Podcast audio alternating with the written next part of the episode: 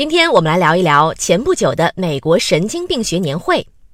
在新闻发布会上，癫痫患者意外猝死的最新指南正式发布，并在线发表于《神经科学》杂志上。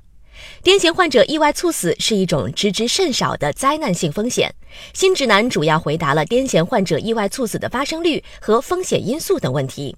指南推荐，管理儿童癫痫患者的临床医生应当告知儿童的父母或监护人，意外猝死在癫痫儿童中的发生风险是四千五百分之一。